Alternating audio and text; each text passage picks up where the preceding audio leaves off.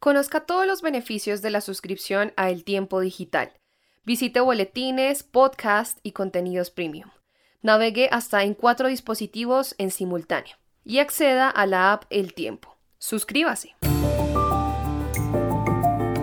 Economicast, una mirada a los hechos que serán noticia en materia económica.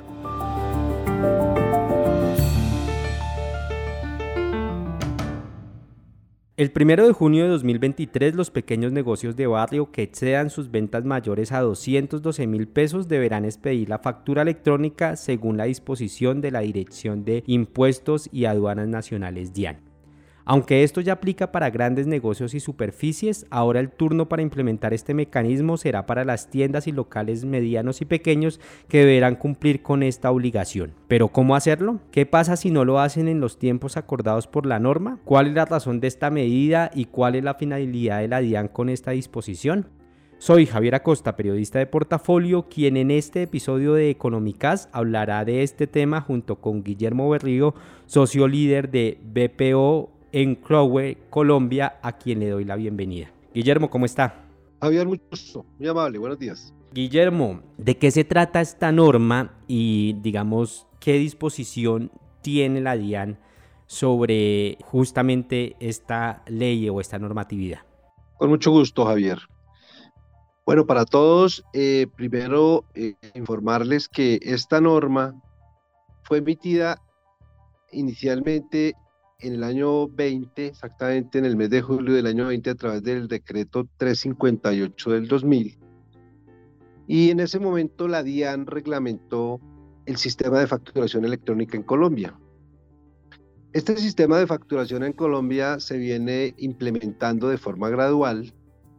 Eh, hacia el año 21, para hacer rápidamente una historia, iniciaron los grandes contribuyentes, posteriormente las personas jurídicas, eh, para ello, eh, la DIAN implementó un sistema especial de recepción de facturación electrónica eh, a través de medios digitales de la DIAN y reglamentó dos formas de hacerlo. Uno, con la plataforma que la DIAN tiene a disposición o dos, a través de la utilización o medio de operadores tecnológicos que fueron habilitados y avalados directamente por la DIAN. Con esta habilitación de operadores tecnológicos se siguió desarrollando el programa. En el año 22 se consolidaron las empresas eh, contribuyentes del impuesto sobre la renta, personas jurídicas y personas naturales. Y el julio del año pasado, como lo dije, se emite la resolución 1092, por medio del cual la DIAN entonces establece que eh, ya todas las personas, llámese naturales, jurídicas, que utilicen sistemas de facturación POS, es decir, sistemas de eh, máquinas registradoras, sistemas de POS de cualquier establecimiento, que en el año inmediatamente anterior hayan percibido eh, ingresos superiores a 52 millones 300 mil o hayan obtenido un patrimonio superior a 171 millones, están en la obligación de emitir a partir del primero de junio de este año facturación electrónica cuando la transacción, como bien lo ha dicho Javier, supere 212 mil 60 pesos.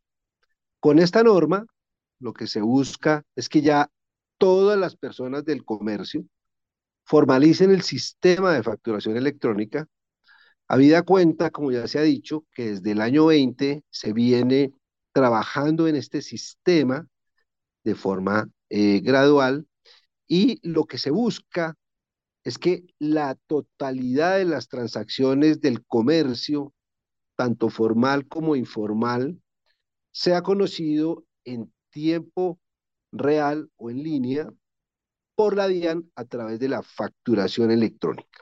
Guillermo, eh, ¿qué herramientas tienen las personas a su disposición para hacer la facturación eh, electrónica, teniendo en cuenta que, por ejemplo, si son pequeños negocios o, negocios de barrio, tiendas de barrio, eh, pues puede ser un poco más complicado. ¿Con qué herramientas cuentan ellos para poder cumplir con esta obligación que tienen?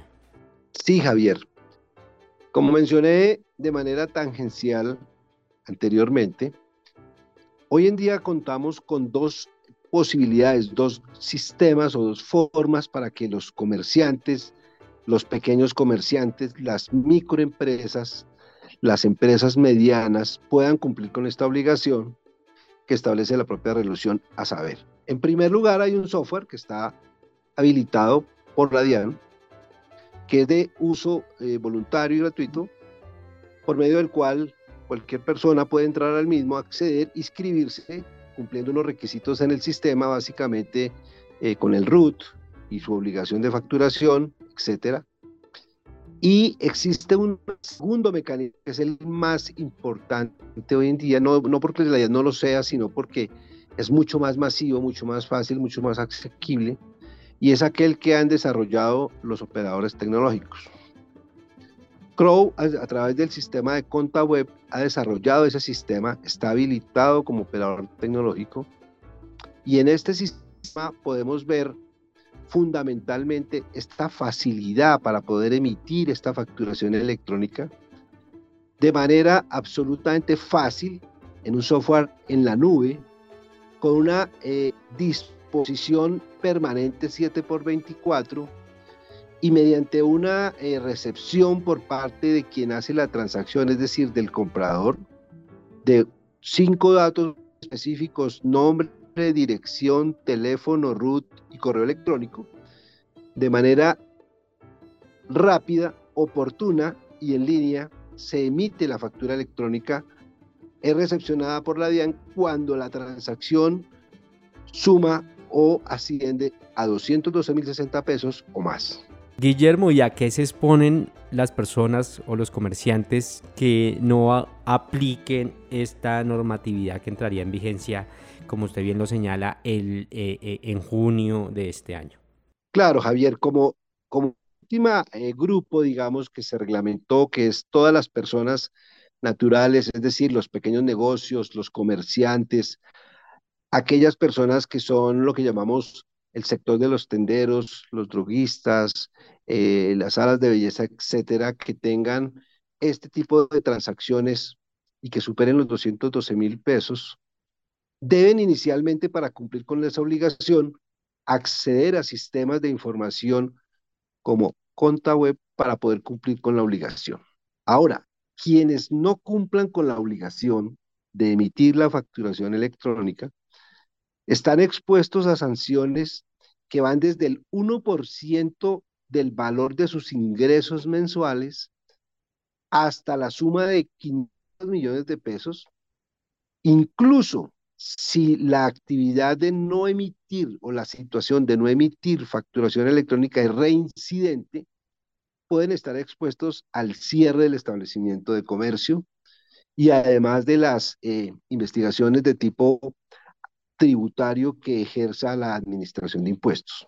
Por ello es muy importante, es muy conveniente que todo este segmento que acaba de entrar ya a partir, o que va a entrar a partir del primero de junio, desde ya habilite estas plataformas que están, insisto, ya en la nube, con sistemas de información supremamente eh, asequibles, fáciles de manejar, en el caso de nuestra plataforma web a precios supremamente cómodos que van desde los 130 mil pesos y que de manera segura pueden confiar en un equipo que les soporte esta actividad para reducir o minimizar estos riesgos.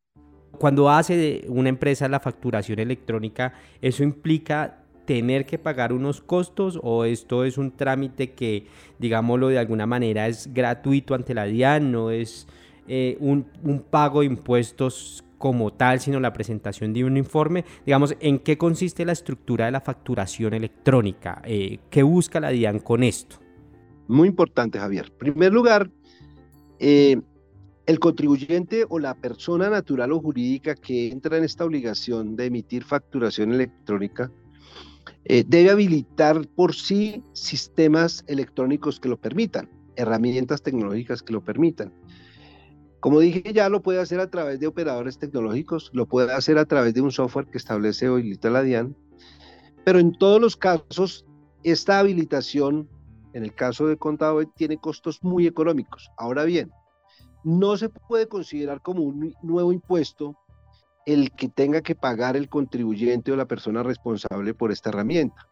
Son herramientas que le van a ayudar a controlar su negocio, son herramientas que le van a permitir cumplir con la obligación y son herramientas que definitivamente hoy en día se encuentran en la nube y que debe disponerse para poder atender su negocio de forma organizada. Lo que busca la DIAN con este proceso es la formalización del comercio.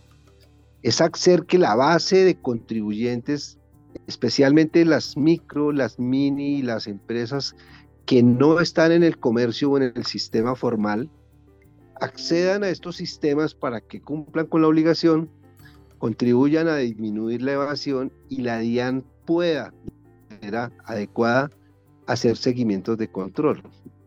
Pero mira que se me olvidó decir algo muy importante. En la emisión de la facturación electrónica también tiene un mecanismo por medio del cual la DIAN, ahora con base en las nuevas leyes, especialmente la, la última reforma tributaria, la, la ley 2277, lo habilita para emitir declaraciones de renta, oígase bien, no de venta, sino de renta, cuando la facturación electrónica acumulada que recibe a través de las distintas transacciones que se hagan supere el valor de 52 millones 300 al año, que eso en la práctica es eh, cerca de eh, 4 millones 500 mil pesos mensuales, que es ya un valor muy bajo. Entonces, ¿qué quiere decir? Que si una persona natural está obligada a emitir, o jurídica está obligada a emitir una facturación electrónica de sistema POS, porque quiero insistir mucho, esta nueva reglamentación es para el sistema POS, llámese restaurantes, llámese tiendas, droguerías, salas de belleza, en fin, todo el comercio que haga estas transacciones debe necesariamente acudir a estos medios electrónicos. Y las sanciones, como ya lo hemos dicho, son muy gravosas de no hacerse. De manera que la invitación es a que todas las personas, personas naturales, personas jurídicas, que tengan actos de comercio, que estén dentro de los topes establecidos que ya hemos señalado y que ejerzan esa actividad de manera reiterada y permanente, van a tener la obligación de emitir facturación electrónica, insisto, cuando la transacción emita eh, supere los, los 212.060 pesos. ¿Y qué pasa cuando la transacción es menor a 212 mil pesos? Cuando es menor a 212 mil pesos, esta transacción debe elaborar por el sistema tradicional de POS, puede hacerse. Ejemplo, un restaurante, vamos a colocar un restaurante, un restaurante atiende hoy ya la obligación, porque ya ellos entraron desde el año pasado en este sistema de facturación electrónica, con unos procedimientos un poco complejos, porque primero emiten una especie de factura en el sistema POS, pero luego piden los datos para emitir con posterioridad la facturación electrónica. Ahora no. Ahora con esta nueva reglamentación la facturación electrónica debe emitirse en el momento en que se haga la transacción. No hay que esperar a que le llegue la factura dos o tres días, sino si la, si la transacción supera los 212 mil pesos, que realmente son 5 VT, es algo muy pequeño, ya la facturación debe estar en línea. De manera que la invitación, insisto, es a que accedan a estos sistemas de información, cumplan con la obligación y se eviten este tipo de sanciones. Y para eso desde nuestra firma hemos venido haciendo una serie de campañas capacitando y dándole acompañamiento a los microempresarios, a las personas naturales, a las pymes, porque ya las grandes empresas lo vienen haciendo para acceder, para cumplir con esta obligación que seguramente empezará a ser fiscalizada un año después. Guillermo, para ir finalizando este podcast, quiero preguntarle sobre si hay algún balance eh, desde el 2020 hasta hoy sobre el comportamiento de la facturación electrónica, sobre todo, digamos, en las grandes empresas. Ahorita va a entrar eh, a los pequeños comerciantes, pero ya hay empresas, compañías, organizaciones y personas eh, jurídicas que ya están implementando la facturación electrónica. ¿Hay algún balance? ¿Se estima, eh, eh, digamos, cómo ha sido el comportamiento durante este periodo desde que entró en vigencia la ley? Sí, señor. Javier, mira, hay algunos datos estadísticos que son muy importantes empezar a recordar y a presentar en este amable podcast que estamos realizando. Eh, en el año 2001 inició las personas jurídicas grandes contribuyentes eh, y hoy se puede pensar que cerca del 99% de estas compañías vienen cumpliendo a satisfacción el procedimiento, es decir, la emisión de facturación electrónica. Aquí hago un paréntesis muy pequeñito, Javier, para recordar que la era de los documentos electrónicos. ¿Qué significa esto? Que ya hoy en día no solamente está reglamentada la facturación electrónica, hoy en día está reglamentada la nómina electrónica, está, está reglamentada el documento equivalente, es decir, cuando se hacen transacciones con personas no obligadas a facturar electrónicamente, está reglamentado la, el acuse de recibo de las facturas y ahora con esta nueva eh, norma que entra en vigencia para todas las personas, porque ya las personas jurídicas, los grandes contribuyentes ya la vienen aplicando, para el sistema de facturación POS. En el año 22 ya las personas jurídicas también, un nivel muy importante, entró en el sistema de facturación electrónica, en el sistema de nómina electrónica, y podemos decir que hoy en día cerca de un 82% viene cumpliendo con eh, este sistema de facturación electrónica. Eh, ha sido eh, complejo, hay sectores económicos que todavía no han logrado desarrollar el procedimiento.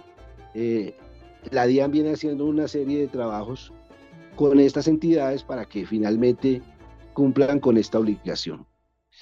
son sectores que les ha quedado muy complicado cumplir con esta facturación. Pero miramos la realidad del año 83, que es la pregunta que, que, que, me hace Javier y que me parece importante compartir con todos los oyentes.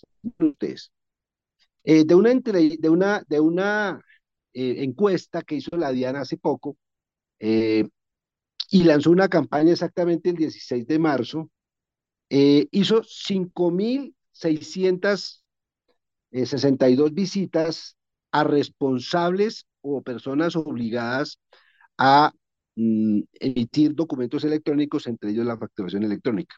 Y miren rápidamente los resultados. 9% no facturan inmediatamente.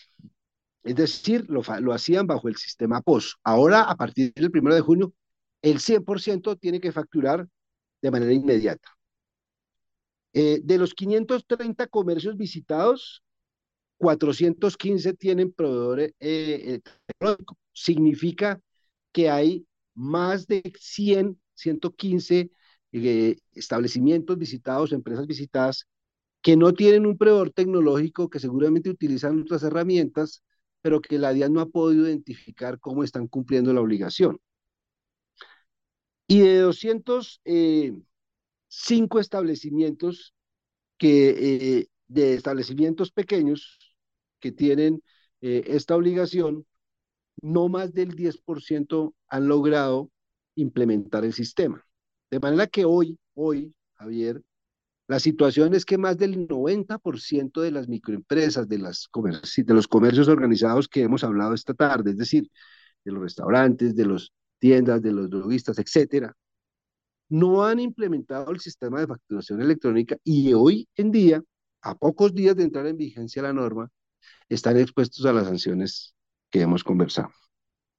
Por lo tanto, la invitación es con esta estadística que tiene la propia DIAN, que hay que entrar en la norma, que hay que entrar a buscar este operador tecnológico que les acompaña en ese proceso, que desde Crow tenemos esa herramienta para que puedan consultarla y poder organizar su negocio de una manera diferente y poder cumplir con esta obligación que realmente es un proceso complejo, pero que es necesario para el país, que es necesario para el contribuyente, que es necesario para las personas que están haciendo el, ejerciendo el comercio. Y por supuesto, pues van a contribuir de manera interesante a esa gran tarea que está buscando desde hace muchos años el ADIAN y es combatir la evasión. Una recomendación final, agradeciendo profundamente Javier los operadores tecnológicos que tiene habilitado la DIAN para estos procesos son cerca de 100 o 102, pero muy pocos hacen un acompañamiento a la persona al usuario para que la información que tiene eh, emisión de facturación electrónica sea coherente o sea, digamos, integrada con su sistema contable o con la información contable que debe reportar en impuestos sobre las ventas, en declaración de renta, en declaración de impuestos eh, distritales. Nuestro llamado, nuestra recomendación es que revisen muy bien esa toma de decisión para que adquieran herramientas que realmente integren estos sistemas de información, eh, como lo he solicitado, lo he comentado aquí a través de ContaWeb, para que de una manera muy integral, muy sencilla, a muy bajo costo, logren desarrollar y cumplir con esta obligación que realmente sí puede ser compleja dependiendo del operador tecnológico que selecciona.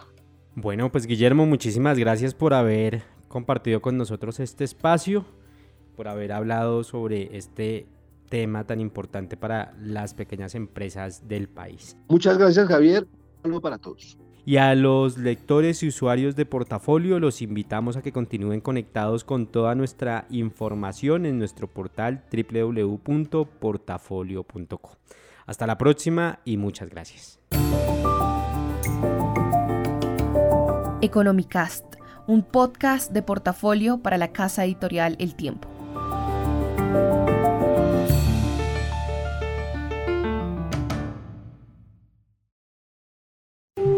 Podcast El Tiempo.